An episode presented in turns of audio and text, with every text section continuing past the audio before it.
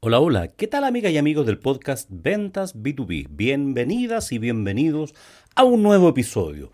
En este podcast donde hablamos de negocios, de emprendimiento, de gestión, de marketing y por supuesto de ventas. Ventas B2B, ventas business to business, de negocio a negocio. Estamos iniciando este nuevo episodio para y saludamos a todos nuestros amigos vendedores, emprendedores, gente de negocios, directores comerciales, gente que le encanta este podcast, así me lo han hecho saber, y, que están en toda Sudamérica. ¿Sabías que nos escuchan en toda Sudamérica? Solo el 35% de los auditores de este podcast está en Chile.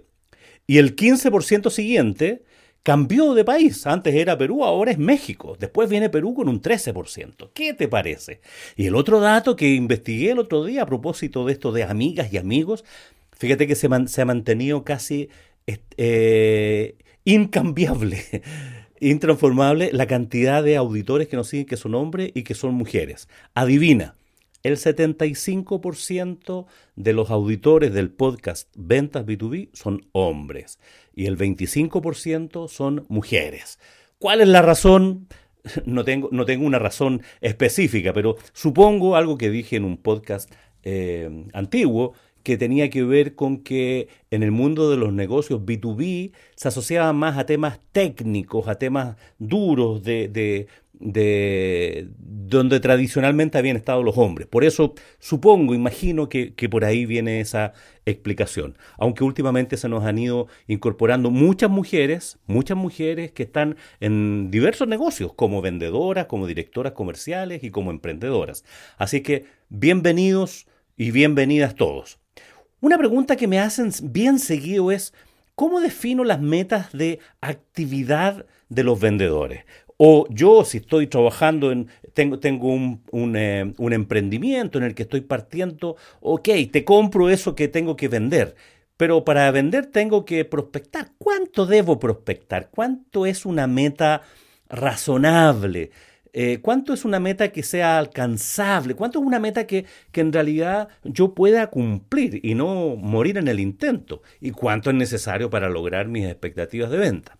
Bueno, esta, esta pregunta, ¿no es cierto?, de cuánto prospectar, depende de muchos factores. Depende de muchos factores. Partiendo por decir que prospectar es la gasolina de cualquier negocio. O sea, si no hay prospección no va a haber venta. Por lo tanto, es indispensable que siempre, siempre, siempre haya prospección. Aunque estés estable, aunque tengas cliente, aunque tengas eh, en algún momento tu capacidad de servicios ociosa o tengas quiebres de stock, en fin, sea lo que sea que vendas en el negocio que estés, siempre, siempre, siempre tienes que dedicarle algún tiempo a prospectar. Y esa es una función que en ventas va a ocurrir siempre. ¿Y qué es prospectar? Bueno, buscar nuevas oportunidades de ventas.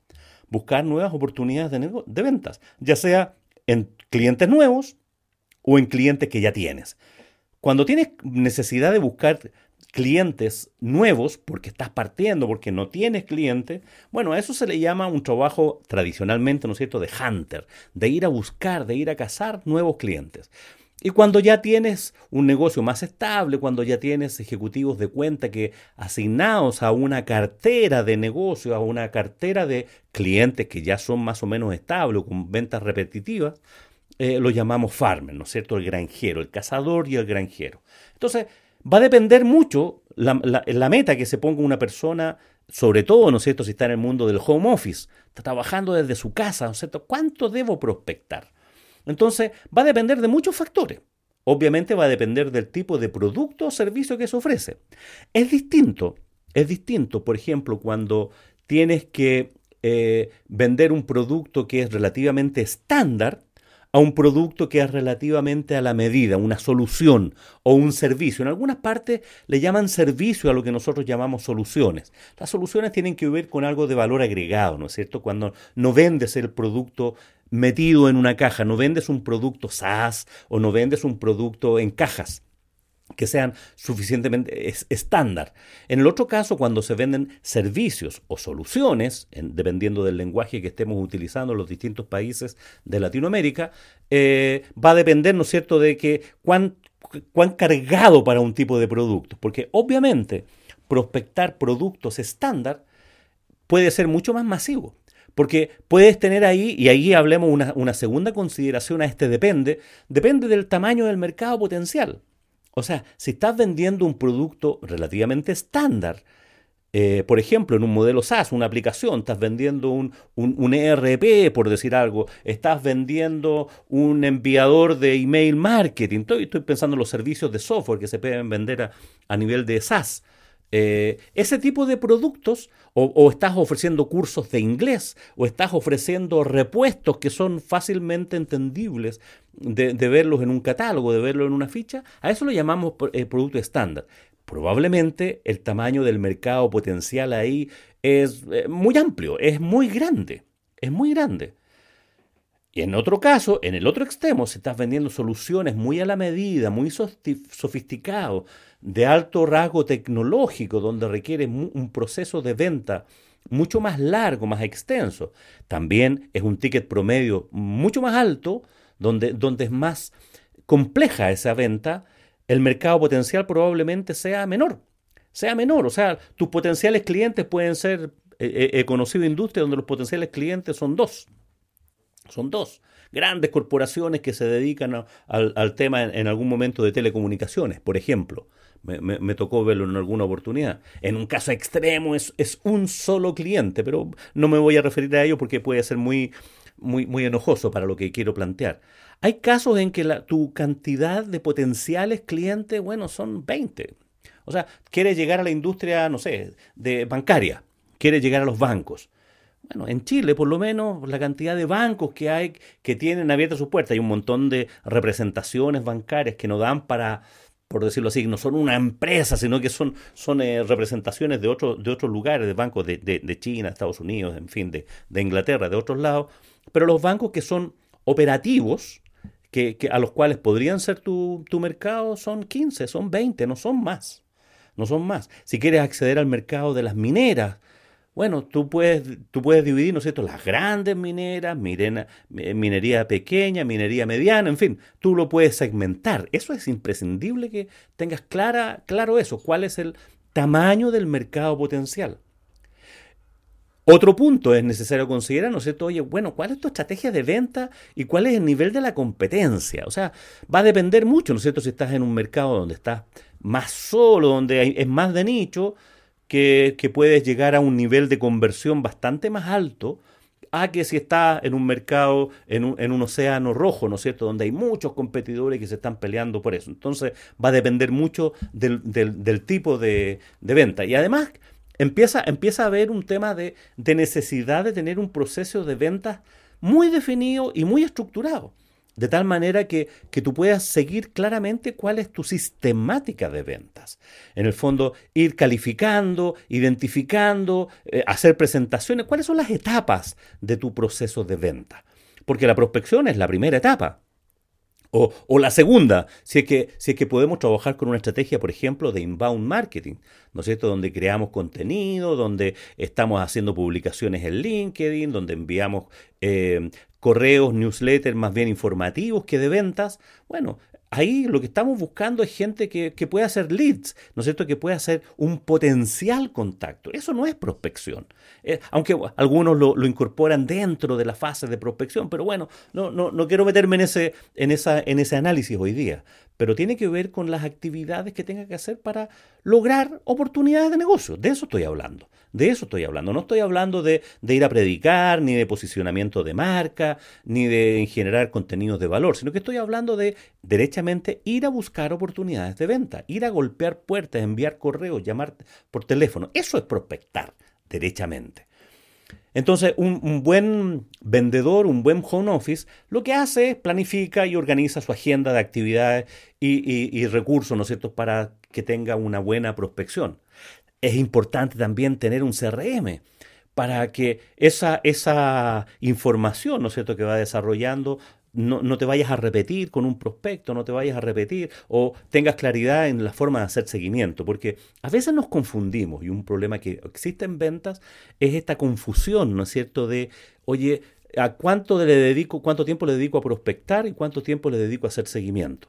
Bueno, va a depender mucho, ¿no es cierto?, del estado del arte en, el que estés. Hay, hay, conozco negocios donde ya prácticamente no prospectan, digamos. O sea, envían información a sus clientes y los clientes, la, generación de demanda la hacen los propios clientes. Entonces es una venta más bien asistida. Entonces estos, estos clientes llegan y piden una cotización y, el trabajo consiste en hacer cotizaciones, digamos, y, en hacer seguimiento a las cotizaciones porque tienen un cierre bastante cercano al momento en que se realiza la conversación. En otros casos, bueno, hay que hacer el trabajo largo. Eh, te conecto, te contacto, generamos confianza y te pido una reunión. No intento venderte a la primera, obviamente, está de más decirlo. Entonces, ¿cuántos de esos contactos tengo que hacer para generar estas conversaciones? De eso se trata de prospectar. No se trata de ir a vender a la primera, sino que se trata de, oye, ¿cómo establezco mi proceso comercial, mi proceso de venta, mi proceso de prospección para entender los problemas del cliente. Entonces va a depender mucho de que si tengo un modelo de ventas que sea muy automatizado, por decirlo así.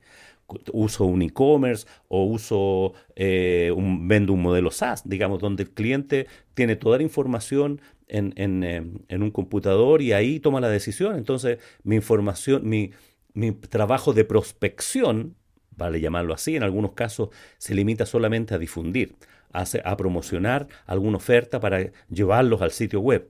En otros casos, ya cuando es una venta más consultiva, cuando son productos más complejos, son servicios, son soluciones más complejas, requiere hacer, ¿no es cierto?, el tradicional embudo de venta, ¿no es cierto?, partiendo por la prospección, por la primera eh, entrevista de indagación, después por presentarlo, en fin, sigue un proceso distinto del de la venta más automatizada o en dos pasos, que le llaman. Luego viene establecer las metas. Oye, las metas, el típico acrónico, ¿no es cierto? Acrónimo de el SMART, de las metas, que sean específicas, que sean medibles, que sean alcanzables, que sean relevantes y temporales. O sea, establece metas razonables, razonables. Y, identifica, ¿no es cierto?, alguna herramienta que, te permita eh, ir midiendo esto para ir ajustando esas metas. Entonces, las metas tú las puedes establecer dependiendo de los objetivos que quieras alcanzar. Quiero vender X porque quiero ganar tanto, ya sea que estés en la posición de emprendedor, o sea, o director de ventas o vendedor, ¿no es cierto? ¿Cuánto es lo que quiero vender anualmente? Eso lo divido en 12 y después tengo que ver, ¿no es cierto?, cuál es la tasa de conversión que tengo. Si tengo una tasa de conversión del 20% y, y la meta, por lo tanto, la tengo que multiplicar por 5. O sea, si de cada 100 cierro con 20, quiere decir que, y si mi meta es 20, tengo que prospectar a 100. Eh, así de, simple, en matemática inversa, no, no, es, no es un trasplante de cerebro. Y un número que, me, que me, me, ha dado bastante vuelta y bastante buen resultado y que lo ha aconsejado particularmente a empresas que están empezando es el número 5. ¿Qué tiene que ver el número 5 en esto? Bueno, el número 5 parece un número razonable. Vamos a, imaginarnos, ¿no es cierto?, que tienes un, negocio donde vendes soluciones, vendes consultoría, vendes equipamiento para una cafetería, vendes un software, vendes, en fin, vendes productos complejos que tienen tu segmento de mercado es, eh, puede ser amplio, puede ser eh, o reducido, pero vamos a suponer que son más de 100 más de 200, más de 300. Un número así de ese orden, pero alcanzable. Ahí la receta es usar el número 5. 5 prospectos nuevos a la semana. 5 prospectos nuevos a la semana. O sea, busca crear 5 reuniones, 5 clientes nuevos a la semana. Significa uno diario. Significa uno diario. Pero significa al mismo tiempo, oye, 20 al mes. 20 al mes, tengo 20 oportunidades. Estamos hablando de oportunidades de un ticket alto y de un proceso comercial eh, largo. Entonces, aparece súper razonable. No aparece ninguna locura dentro de esto, ¿no es cierto? Si tú te defines, oye, voy a hacer un contacto nuevo con un potencial cliente al día. un potencial cliente al día. Obviamente va, vamos a hablar, ¿no es cierto?, de tu, de tu tamaño de mercado, de lo, lo que tú quieras hacer. Por eso funciona bien por 5, o sea, necesito 5 a la semana. 5 a la semana significa 20 al mes. Oye, mi producto es un poco más masivo, el mercado al que yo puedo acceder, mira, es, es un poquitito más, más amplio y mi producto es un poquitito más estándar y estoy partiendo recién, entonces necesito generar clientes. Bueno, haz cinco diarios. Busca cinco diarios, no, no, tienes cartera de clientes, estás partiendo en una empresa como vendedor. Oye, intenta buscar cinco clientes al día. Cinco clientes nuevos al día. En un mes son 100. En un mes son 100. Porque son cinco, ¿no es cierto? Al día son 25 a la semana, por cuatro semanas en promedio. Estamos hablando de 100 oportunidades de negocios creadas con clientes. 100 personas porque siempre hablamos de personas, aunque hablemos de B2B, 100 personas que las vas a incorporar en este embudo como el primer paso, como a los que les vas a pedir tener una reunión, una conversación un poquitito más avanzada que el que te conozca, que, que ser amigos en LinkedIn. Oye, y mi mercado es muchísimo más masivo, muchísimo más masivo. Oye, no me bastan 5 diarios, ah, 25 diarios. 25 diarios, de nuevo la regla. 25 diarios. ¿Qué significa hacer contacto potencial con 25 personas diarias. Significa que al, a la semana son 125 y, y, al mes estás hablando, ¿no es cierto?, de 500. Estás hablando de 500 personas.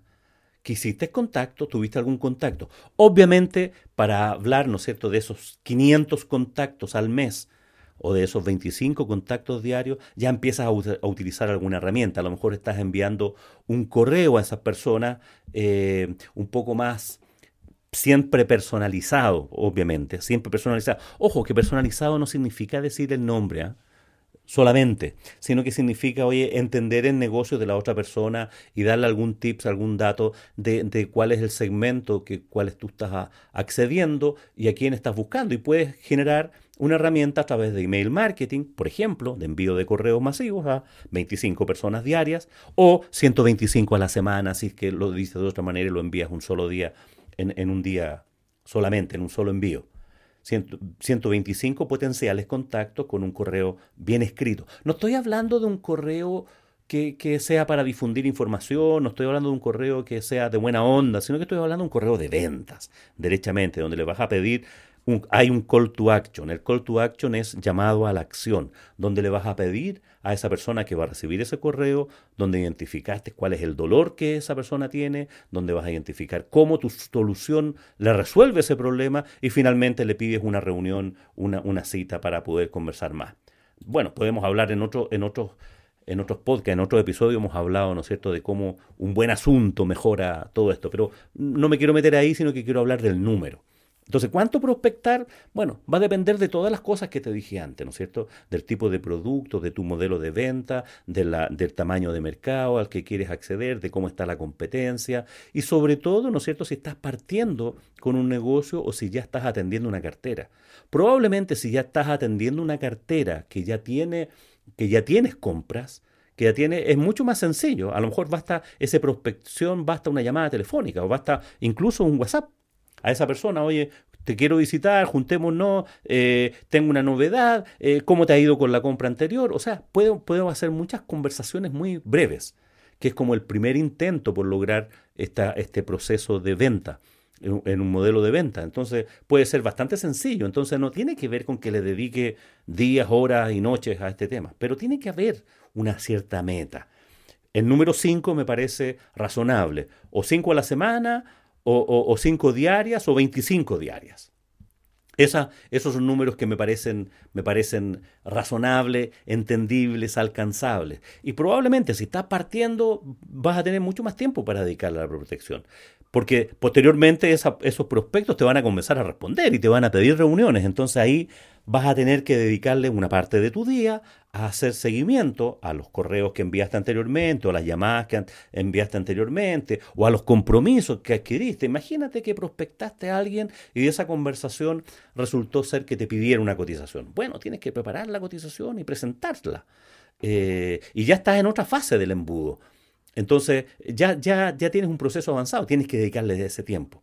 Pero aunque sea todo el tiempo que le dedique el resto del día a hacer seguimiento a las otras eh, oportunidades que tienes en el embudo, nunca dejes de prospectar. Dedica al día al menos una hora, una hora a prospectar, a buscar nuevas oportunidades. No más.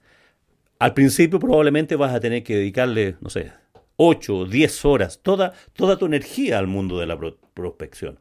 Pero con el tiempo te vas a ir dando cuenta que empiezan a salir los negocios y te empiezas a entusiasmar con los cierres y el seguimiento. Pero esa, esa llave se puede cortar. No, no cortes nunca esa llave. Siempre, siempre, siempre dedica tiempo a prospectar, aunque sea una hora al día. Una hora al día son cinco horas a la semana, son 20 horas al mes. Nuevamente, la multiplicación por cinco y las matemáticas funcionan perfectamente. Llego hasta aquí, espero haber sido de utilidad. Si quieres conversar conmigo, escríbeme a julio y estaré encantado de, comentar contigo. Espero que tengas un muy buen día y por supuesto que tengas muy buenas ventas.